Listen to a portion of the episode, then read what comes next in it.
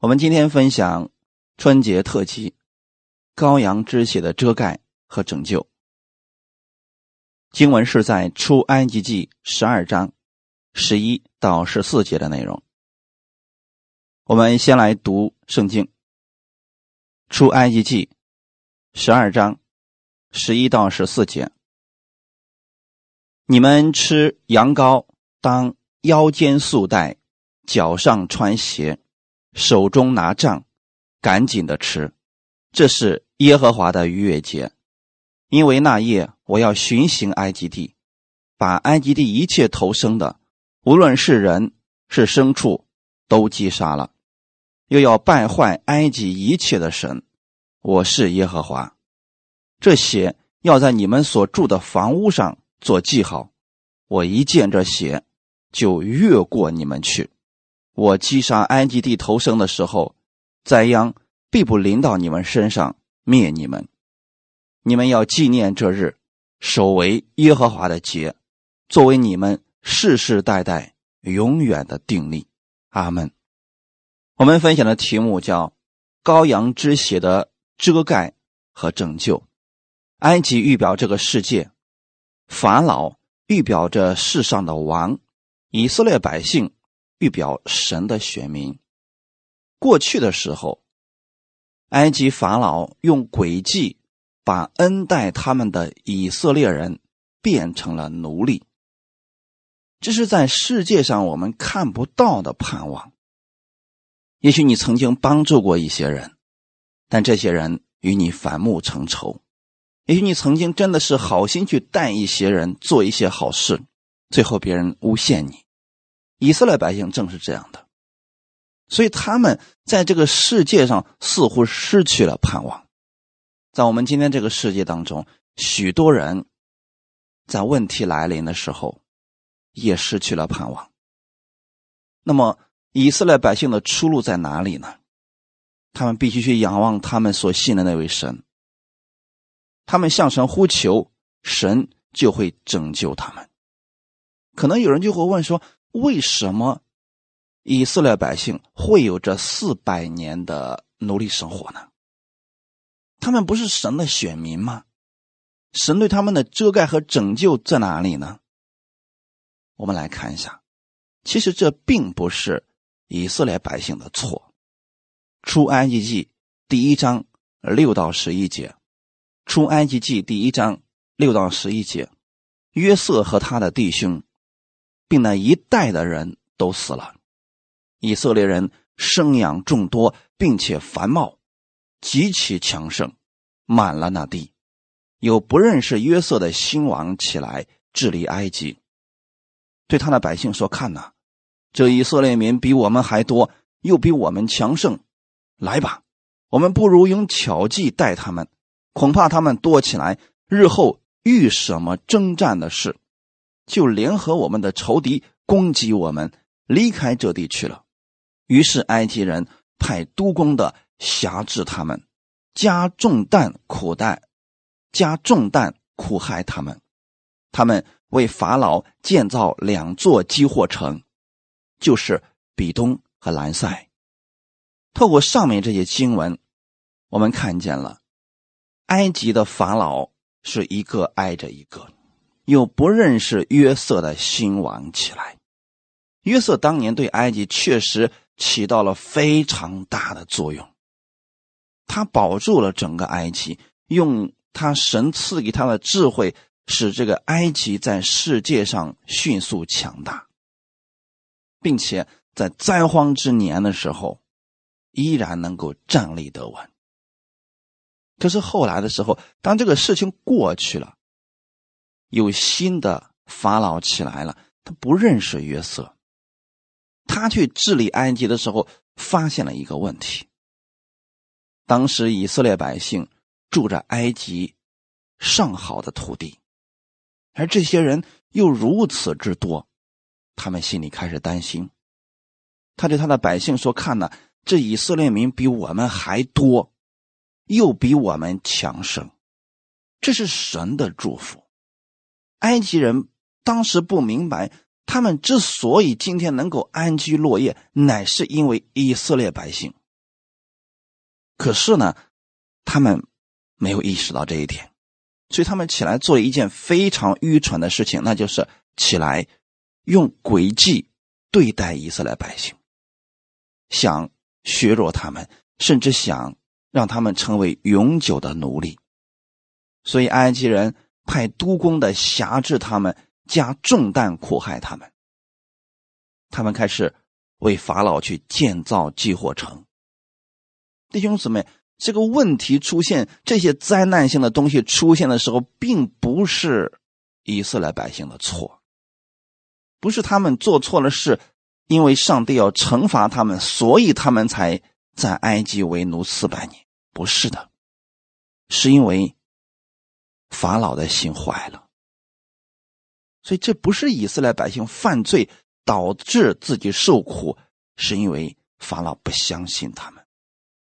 我相信今天很多我们信主的人，在世上的时候，我们好心的去做一些事情，别人不信你，所以他不觉得你做的是好事，反而苦害你，让你所做的一切泡汤了，别人还不理解你，而以色列百姓就落在这样的困境当中。刚才我们给大家一个问题，就是为什么以色列百姓？能在这样的苦难当中呢？我们从人的角度来看，好像以色列百姓现在受苦了，但实际上，神在这里让他们繁荣昌盛，等待时候到了，要带领他们永久的脱离埃及，再也不用寄人篱下了。神的时候到了，就要救他们脱离埃及。那为什么神要等这么久呢？我们看一段经文，《创世纪》的十五章十三到十六节，《创世纪》十五章十三到十六节，耶和华对亚伯兰说：“你要的确知道，你的后裔被寄居别人的地，又服侍那地的人，那地的人要苦待他们四百年，并且他们所要服侍的那国。”我要惩罚。后来他们必带着许多财物从那里出来，但你要想大寿数，平平安安的归到你列祖那里，被人埋葬。到了第四代，他们必回到此地，因为亚摩利人的罪孽还没有满盈。其实当时神跟亚伯拉罕立约的时候。就已经把他的后裔以及之后要发生的事情告诉了他们。神对亚伯拉罕说：“你要知道，你的后裔有一天要寄居别人的地。既然是寄居，那就不是长久之地，又要服侍那地的人。弟兄姊妹，我们要想成为一个祝福别人的人，首先要成为一个服侍的人。”神其实给以色列百姓计划非常简单，神赐福给以色列百姓，让以色列百姓去服侍列国。可是从圣经上，其实我们看到了，以色列百姓并不愿意做这个事情。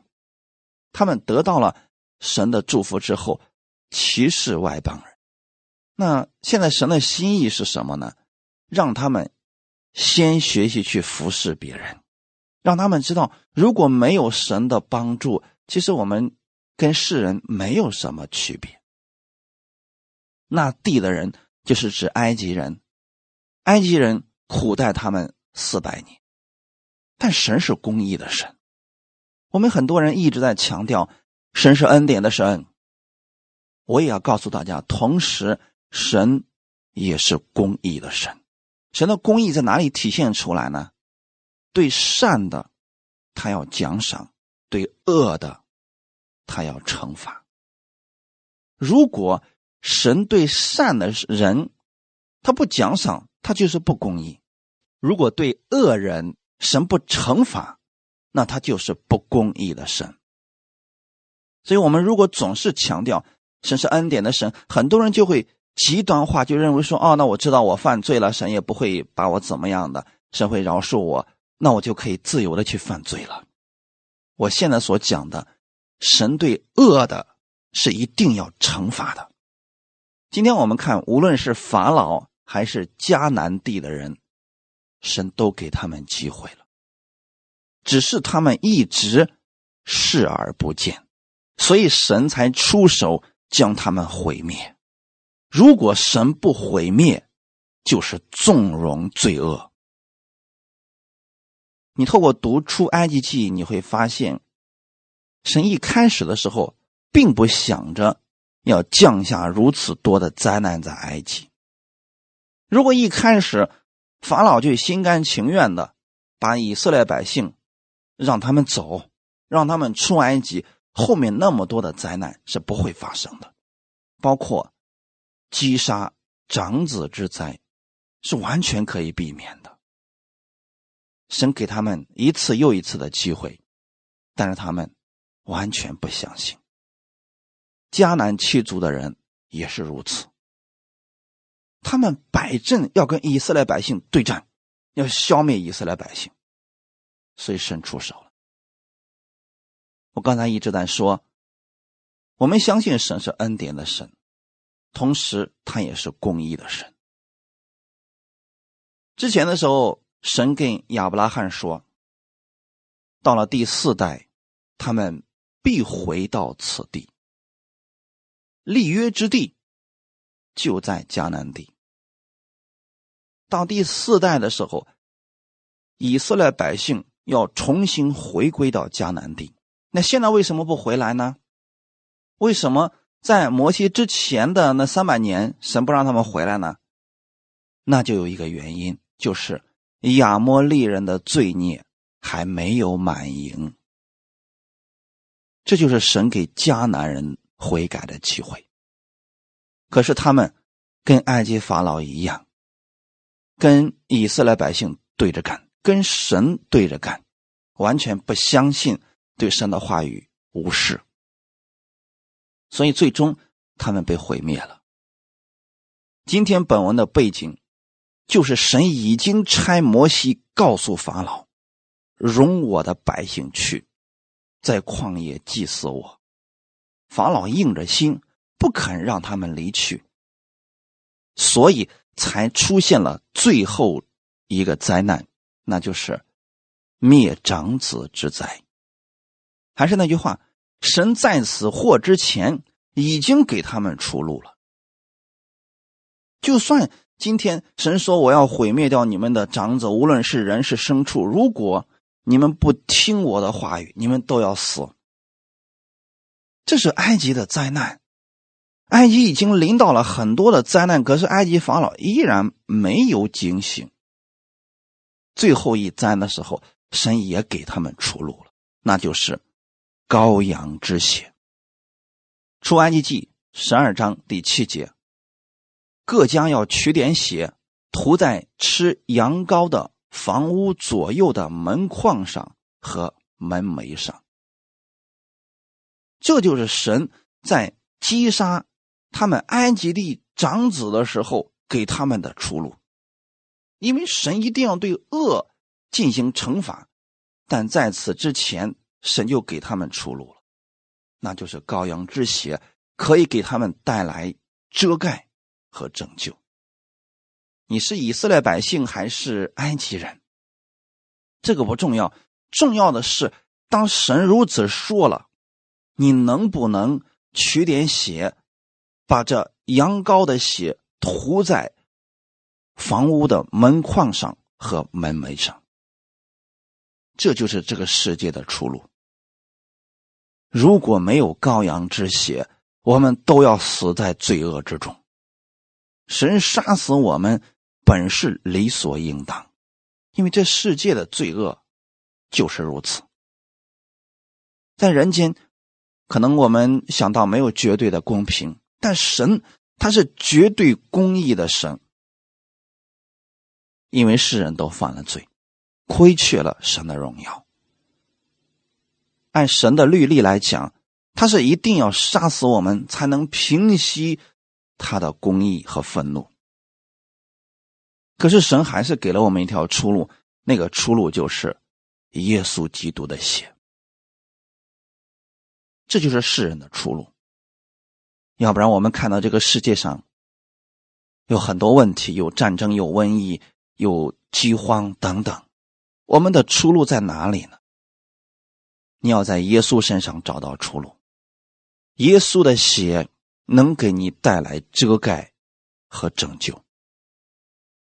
我们来看约翰福音的第六章五十三到五十四节。约翰福音第六章五十三到五十四节。我实实在在的告诉你们：你们若不吃人子的肉，不喝人子的血。就没有生命在你们里面。吃我肉、喝我血的人就有永生，在末日我要叫他复活。你看一下上下文，你可以知道，这里不是让我们变成食人族，不是让我们抓住耶稣把他给吃了。这里指的是圣餐，实实在在的告诉你们。这是耶稣非常确定、非常阿门的给我们的一条出路。你们若不吃人子的肉，不喝人子的血，就没有生命在你们里面。这个生命指的是神的生命。换句话来讲，今天我们信了耶稣了，如果我们领受圣餐，那个饼，你不要觉得它是普通的饼。那是耶稣的身体，是带着能力的，会有耶稣的生命在你的里边。耶稣的生命是可以胜过这个世界上所有的问题。阿门。还会胜过所有的疾病。不喝人子的血，当你喝了这葡萄酒之后，你就会知道有耶稣的生命。在你里面，那是耶稣的血在你的里边。耶稣的血会给你带来什么呢？会给你带来荣耀，带来生命，带来大能。所以，如果你在这个世界上，你感到了恐慌，你感到了惧怕，你不知道人生的路在哪里，当你去领受耶稣的宝血的时候，你知道耶稣的生命在你里边了。你知道他与你同在了，他不会再离开你了。他在这个世界上没有丢下你一个人。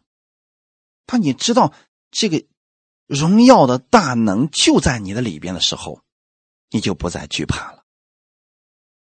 所以，耶稣的肉圣餐可以给你带来安慰，可以给你带来拯救，带来遮盖。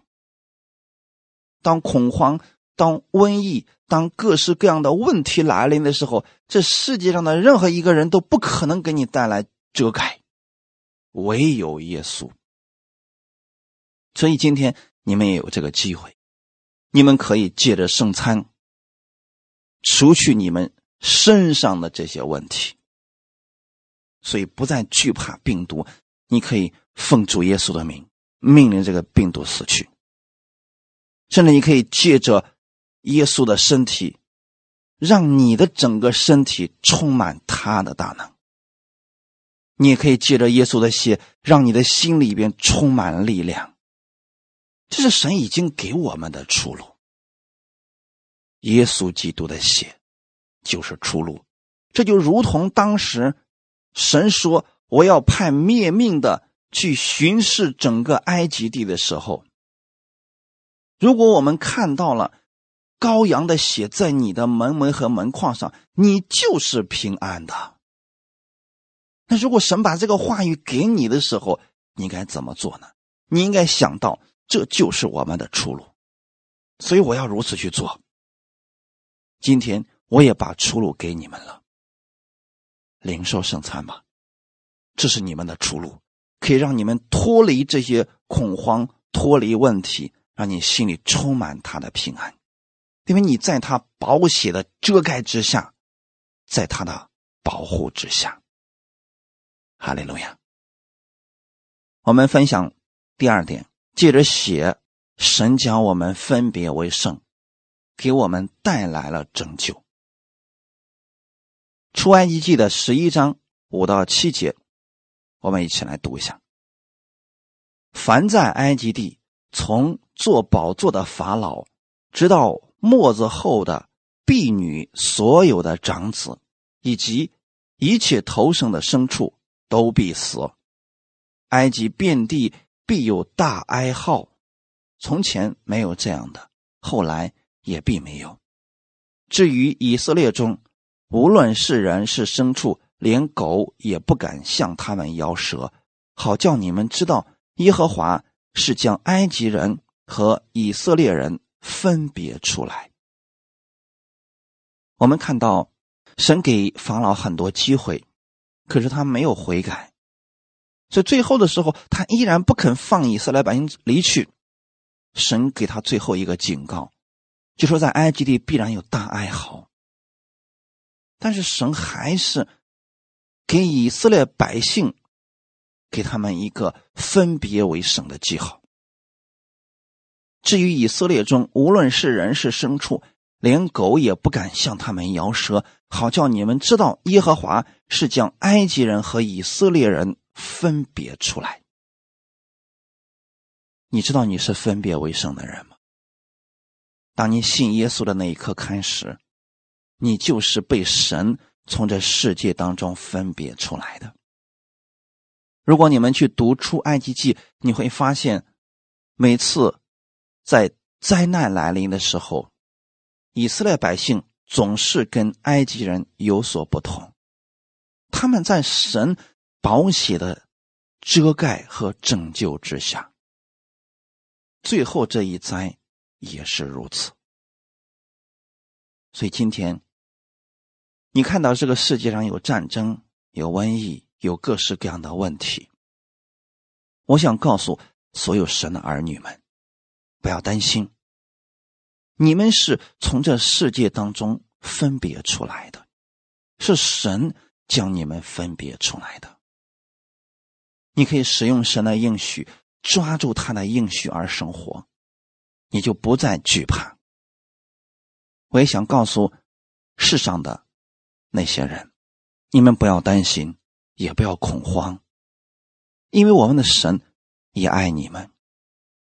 因为当时神并没有限制埃及人去在自家的门楣和门框上涂上羔羊的血，只要你相信这羊羔的血能给你带来遮盖和拯救，你在你家的。房屋的门楣和门框上涂上羔羊之血，你也是可以得救的。所以我相信，在这个世界当中，如果你内心也感到惧怕了，你不知道如何去应对你现在所遇到的问题，那么请去寻找耶稣吧，请相信耶稣吧，他是拯救主，他。来到这个世界上的目的，就是要拯救我们脱离凶恶。他知道世人在这世界上有惧怕、有担心、有各式各样的问题困扰，所以他说他来了不是要灭世人的性命，乃是要叫世人因他得救。神能够将他的百姓分别出来，也接纳这世界上所有的其他人。神不仅仅能给你他的生命，也能让你在这个世界上每一天在他的保护之下生活。所以，神是公平的神，他乐意你来寻求他。我们能被神分别为圣，不是因为我们行为好了，乃是因着羔羊的血，因着我们相信耶稣在十字架上为我们的罪流血牺牲，三天后从死里复活。因着我们如此相信耶稣，所以神将我们分别出来了，我们归给了他，这才给我们带来了拯救。出埃及记十二章十三节说：“这血要在你们所住的房屋上做记号，我一见这血就越过你们去。我记上埃及地投生的时候，灾殃。”必不临到你们身上灭你们。这就是神给我们的出路。这个世界上可能有很多很多的问题，我们始料未及，但是神总是有方法的。在这里的方法就是羔羊的血，神一见这羔羊的血，这灭命的天使就离开你。那同样的，你要知道，这羔羊的血预表的是耶稣基督的血。当你接受耶稣的时候，今天你在他的宝血之中。被他遮盖，被他保护，被他分别为圣。你心里知道这些，所以当你伸出手去宣告、去祷告的时候，你也应该相信，这些病毒、这些问题、这些灾祸，必不临到你。你可以用诗篇九十一篇来对自己宣告，你同样也可以用这句话语对自己来宣告，那就是。所有的这些灾难，一见耶稣的血，他就必须要越过。哈利路亚！因为耶稣之名是超越世上万民之上的名，你要使用这个权柄，所以你完全没必要在痛苦当中持续的生活，要向神来呼求。哈利路亚！要向神来呼求。你要知道，耶稣的血已经给你带来了分别为圣的生活。如果你心里有不安、有害怕、有担心，请领受圣餐吧。在领受圣餐的这个过程当中，你去思想这段经文，思想当年在埃及地发生了什么事情，你就思想神如何分别了以色列百姓。以色列百姓在这宝血的遮盖之下，他们安然无恙。你也如此。今天，这个安息要在你的里边，你是在这种保护之下来生活的。哈利路亚。同样的，今天的时候，神给了一句话，说：“我们虽然有信心，但是我们要接纳那个信心小的。”有很多人没有我们这样的信心，所以不要在他们面前炫耀。我们不是盲目的自信，我们是相信神的应许，我们是抓住神的应许而生活的一群人。所以在别人感觉到惧怕的时候，你不要故意做让他们害怕的事情，你要把基督的好消息带给他们，让他们跟你一样进入到这保护之中。这是最好的时候，哈利路亚！这也是神起初节选以色列百姓的原因。神要赐福给他们，也让他们成为世人的祝福。起初，神对亚伯拉罕是这样的呀：“我要赐福给你，你也要叫别人得福。”亚伯拉罕的后裔就应当去做这样的事情。我们也是如此。当别人恐慌害怕的时候，我们要把基督给他。平安就会在他里边了，哈利路亚！所以你要相信，你是这福音的使者。我们看一段经文，《希伯来书》第九章十三到十五节，《希伯来书》的第九章十三到十五节：若山羊和公牛的血，并母牛犊的灰洒在不洁的人身上，尚且叫人成圣，身体洁净，何况基督借着永远的灵，将我们无瑕无疵献给神，他的血岂不更能洗净你们的心，除去你们的死刑，使你们侍奉那永生神吗？为此，他做了新约的中保。既然受死赎了人在前约之时所犯的罪过。便叫蒙召之人得着所应许永远的产业。阿门。希伯来书第九章这里边给了我们一个对比，那就是山羊、公牛、母牛犊，他们在过去在旧约之下，能给人带来洁净。山羊的血、公牛的血母牛犊的灰撒在不洁的人身上。那个不洁的人是什么样的人呢？也许他碰了死尸，也许他沾染了污秽，也许他身上有了大麻风的斑点等等，这些都是不洁的人。但是这些不洁的人，他们的出路在哪里呢？山羊的血、公牛的血，并母牛犊的灰，这三样都可以让这个人成圣，身体洁净。那今天你也要知道，你也可以借着这些，让你成为洁净。但是你所借着的绝对不是山羊的血、公牛的血或者母牛犊的灰。你借着什么呢？基督永远的灵，也就是圣灵。所以你要知道，当你接受耶稣的那一刻，圣灵是住在你的心里边的。当圣灵住在你里边的时候，你已经被神分别为圣，身体就洁净了。你相信这圣灵的大能吗？你相信借着耶稣的血，神已经将你分别为圣，已经把你放在他的拯救之下了。若是你说我相信，请持续的默想。你就在神的保护之下，你的身体会发生改变，会越来越健壮的。神借着耶稣给我们带来了永久的拯救，并且把我们自己无瑕无疵的献在神面前了。所以你要相信，基督的血绝对可以洗净你的心。你在领受圣餐这个杯的时候。你喝下去，你要相信，这血就洁净了我的心。把这个世界上给你带来的恐慌、害怕、意外、担心，通通都放弃吧。因为耶稣的血洁净了你的心，他要给你带来平安、带来喜乐，让你在他的里边享受保护。这是你需要去思想的事情。所以每次你看着圣餐的杯的时候，你要如此来思想，它是洁净我的心。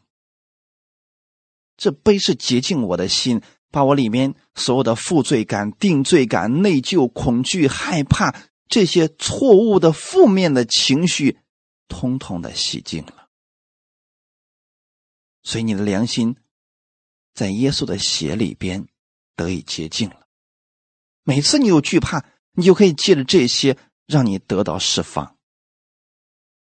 所以你相信圣灵有这个大能吗？你相信耶稣的血有这个大能吗？你若相信，请去做吧。借着圣餐，让你看到这大能，然后就除去了你的死刑。这死刑到底指的是什么呢？害怕的行为、恐慌的行为等等这些，或者说因为犯罪有各式各样罪的行为等等，这些都可以在心里边。让耶稣的血把你的心里边洁净了。如果心里边这些错误的东西被洁净了，行为自然就改变了，然后你的行为就会改变，就会去侍奉神了。这是我们分别为圣的生活。你要知道吗？为了这些，耶稣做了新约的中保。中保不是对一方面的人来做的，中保是。他在神面前是中保，在我们面前也是中保。耶稣就是你的保证，所以每次你领受圣餐的时候，你看到这些，那就是耶稣给你的保证，保证让你的心里边不再惧怕，不再感到无望，保证你在他的保护之下，你在他的遮盖之下，在他的拯救之下。哈利路亚。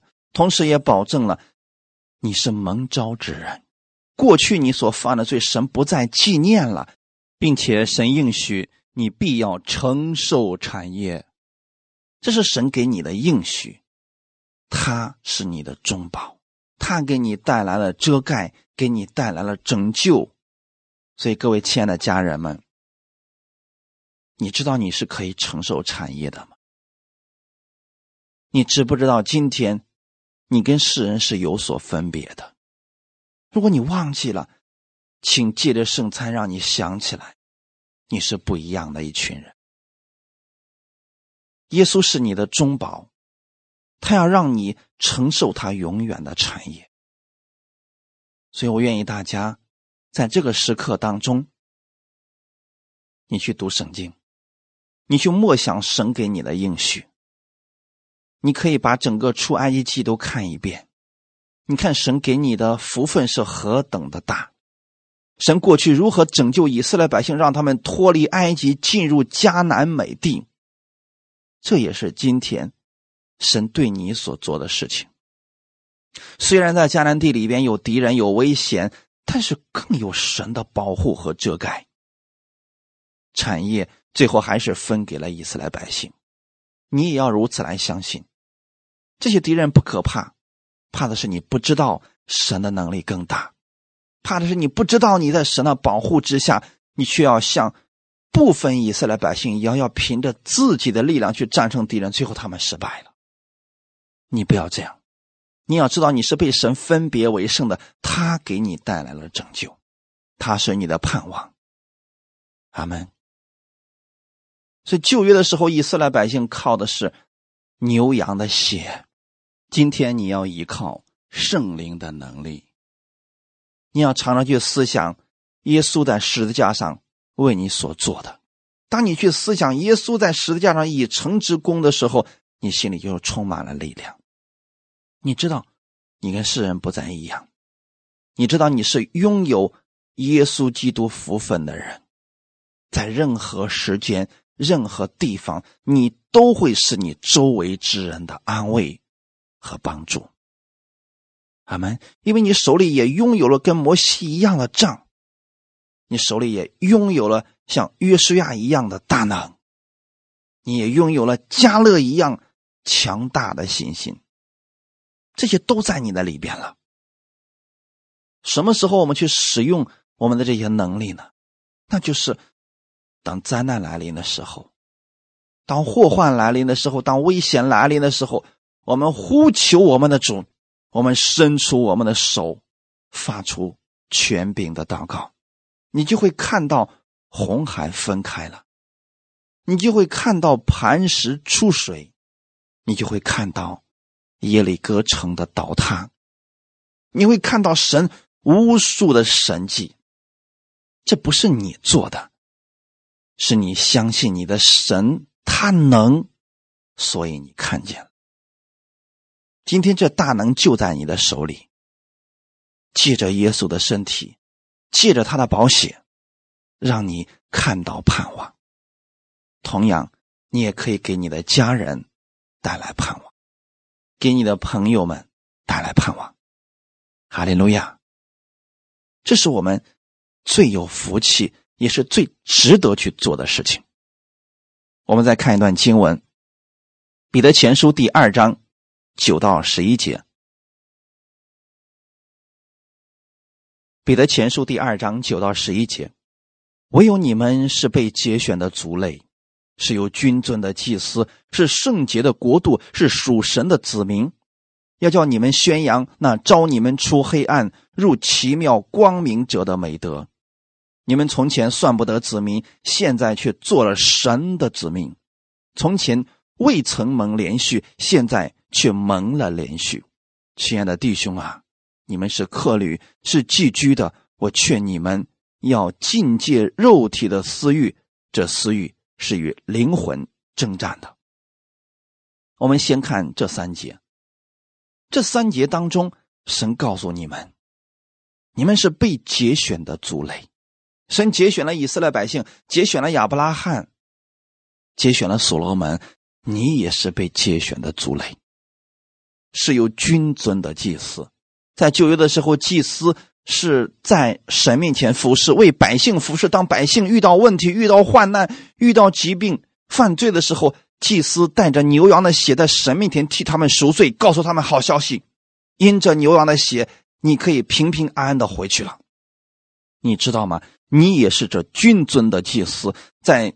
你的家人、你的朋友们遇到危险、他们恐慌的时候，你也可以把神的这个大能告诉他们，同时也告诉他们，在基督的保护之下，你们是平安的。哈利路亚，是圣洁的国度，我们不是在这个世界上跟别人抢什么国度，我们的国度是在上面的，是分别出来的国度。这国度里边，让你知道你在神完全的保护和供应之下，你是他的子民，所以神要保护你。今天我们在世上的时候，我们要干什么事情呢？宣扬这位美好的主，他可以给我们带来什么？如果你说我现在在黑暗当中，我很惧怕，我很害怕，我不知道怎么办。我们的主是你的出路。告诉世人，耶稣为他们做了什么？告诉世人，耶稣给他们带来的不是律法，而是拯救；不是定罪，而是赦免；不是死亡，而是生命。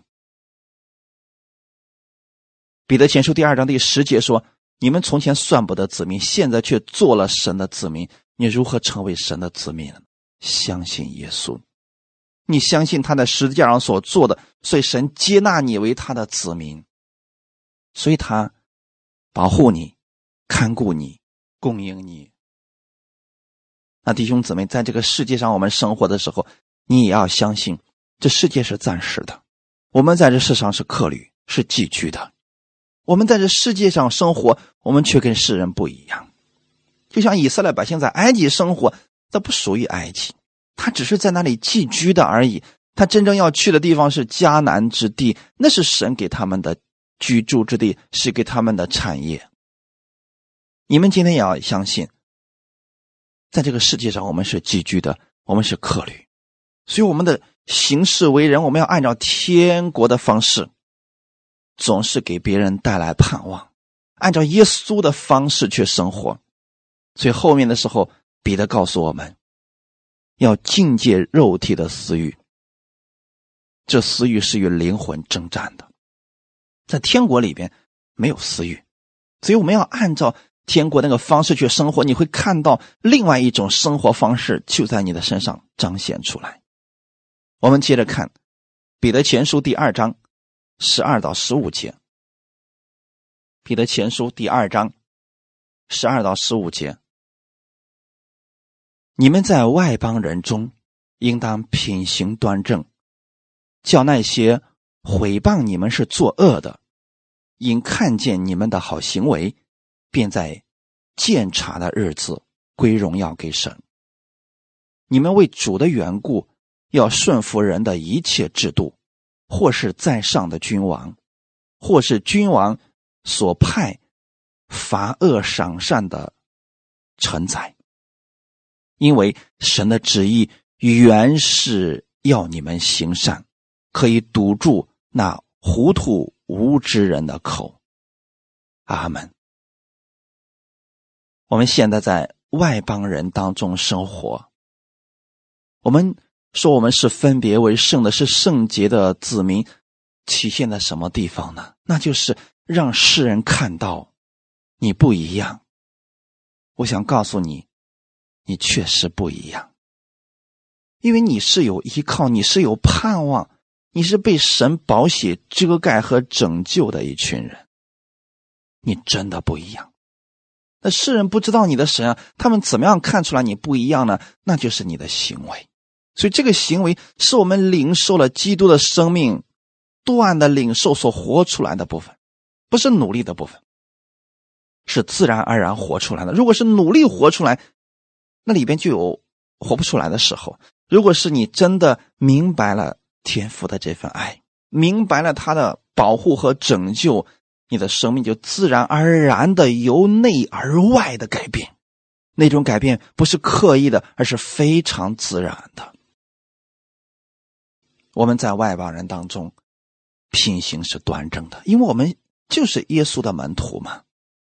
那如果有这些人毁谤你们是作恶的，怎么办呢？不要去理会他们，继续你们的好行为，这样就能够归荣耀给神了。阿门。所以弟兄姊妹，在这个世界当中。我们要按照神的话语去生活，你就会看到神的拯救和大能在你的身上。不要刻意的去为自己申辩，神会为你作证的。十三节，你们为主的缘故要顺服人的一切制度，这是重点。弟兄姊妹，我们在这个世界上生活，我们是要顺服这个世界上的制度。如果你在公司里上班，请顺服你们公司的规章制度吧。我们在一个国家里边生活，我们就遵从那个国家的法度，一切制度我们都要去遵守的。你比如说，现在很多人心里很害怕。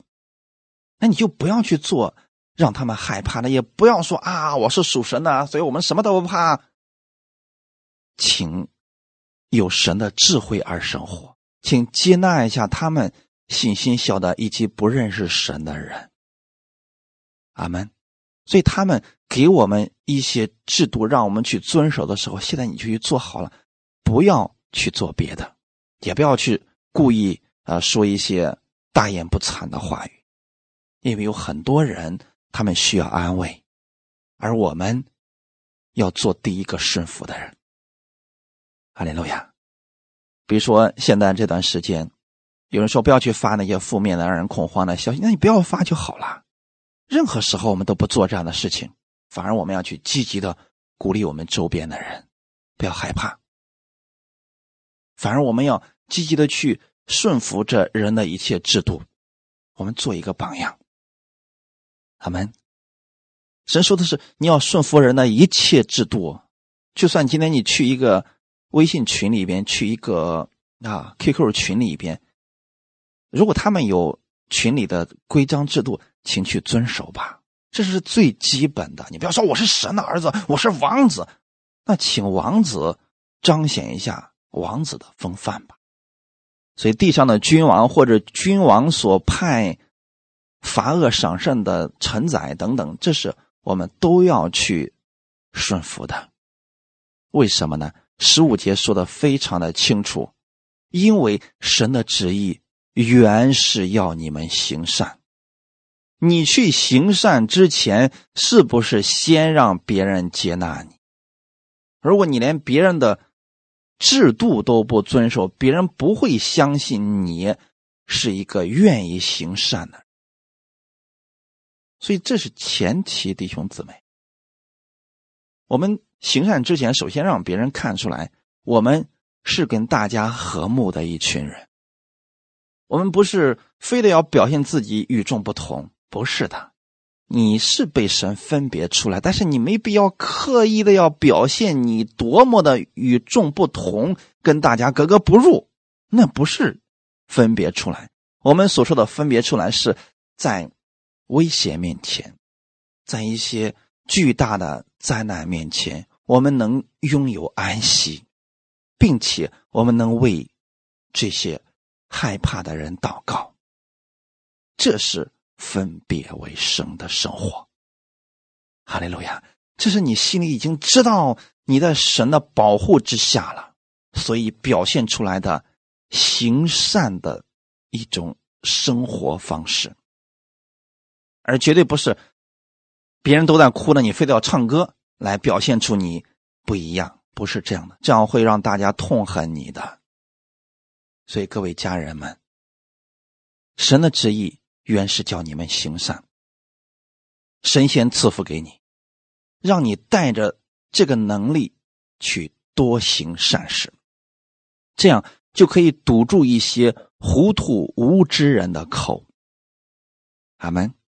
在这个春节的假期当中，我愿意弟兄姊妹有智慧的生活。你知道世人的出路在哪里？你也知道你不惧怕的原因是什么？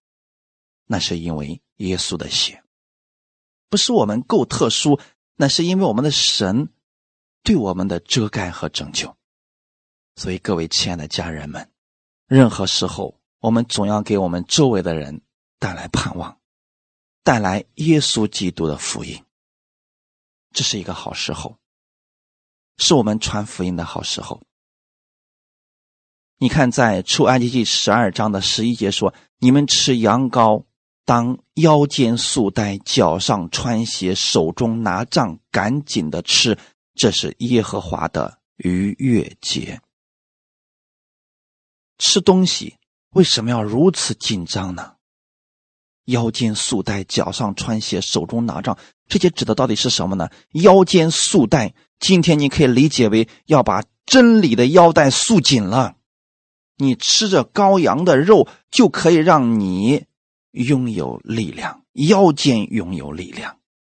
所以在这个时代当中，请你把神的真理常常当做你的腰带，要多吃下真理的话语。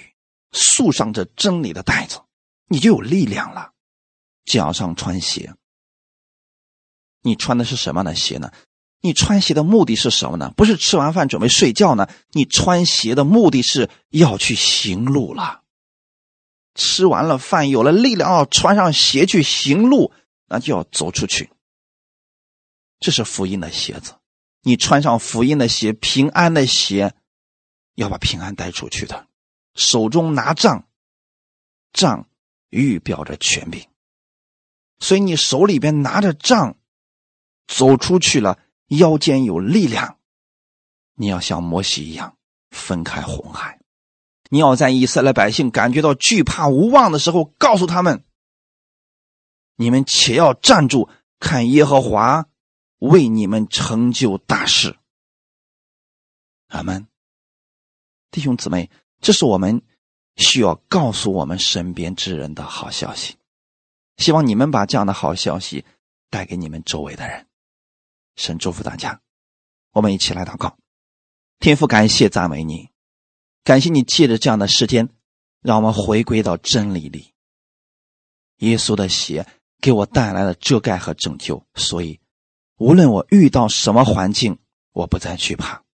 我知道你的。遮盖在我的身上，你的帮助在我的身上，你把这样的福分临到我的身上，是让我们在别人恐慌的时候，在别人害怕的时候，给别人带去平安。因为我们有福音的鞋子，我们腰间有力量，我们可以成为别人的供应者和帮助者。天父啊，谢谢你把耶稣赐给我们，让我们在。这个时代当中，任何时候我们总有盼望。我们知道我们不是没有出路的人。也谢谢你这样的爱我们，让耶稣为我的罪死在十字架上，让我在你的保护之中，任何时候都在。让我们知道你永不丢弃我们，你一直在用你的手搀拉我们。谢谢你这样的爱我们，天父啊，感谢你。请你帮助我们，更多的人能够兴起来，明白真理，并且去传扬这真理，给我们周围的人带来盼望，带来耶稣基督的拯救。我们相信，我们手中是有权柄的，所以我们举手为他们祷告，神你会成就大事，一切荣耀都归给你。奉主耶稣的名祷告，阿门。